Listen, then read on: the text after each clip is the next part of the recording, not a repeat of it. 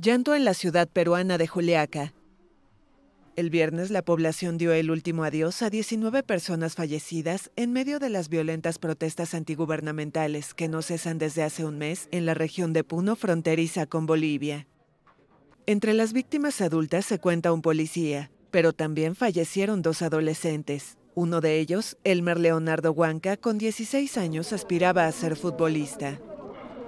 Porque su mamá simplemente vende salteña en la huelga fue a vender y su mamá no contestaba y de desesperación por él fue a buscarla a su mamá y no la había encontrado, no le contestaba, fue y lo habían baleado.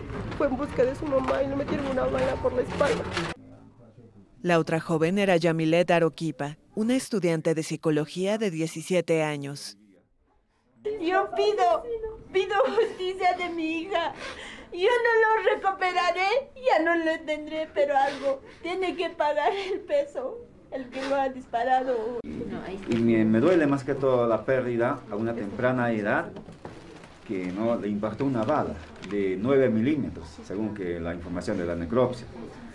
Y no puede ser posible. Y nosotros encima no hemos ido a hacer protestas, somos unas personas pacíficas. Al igual que ellos, otras 17 familias lloraron a sus muertos de entre 16 y 40 años.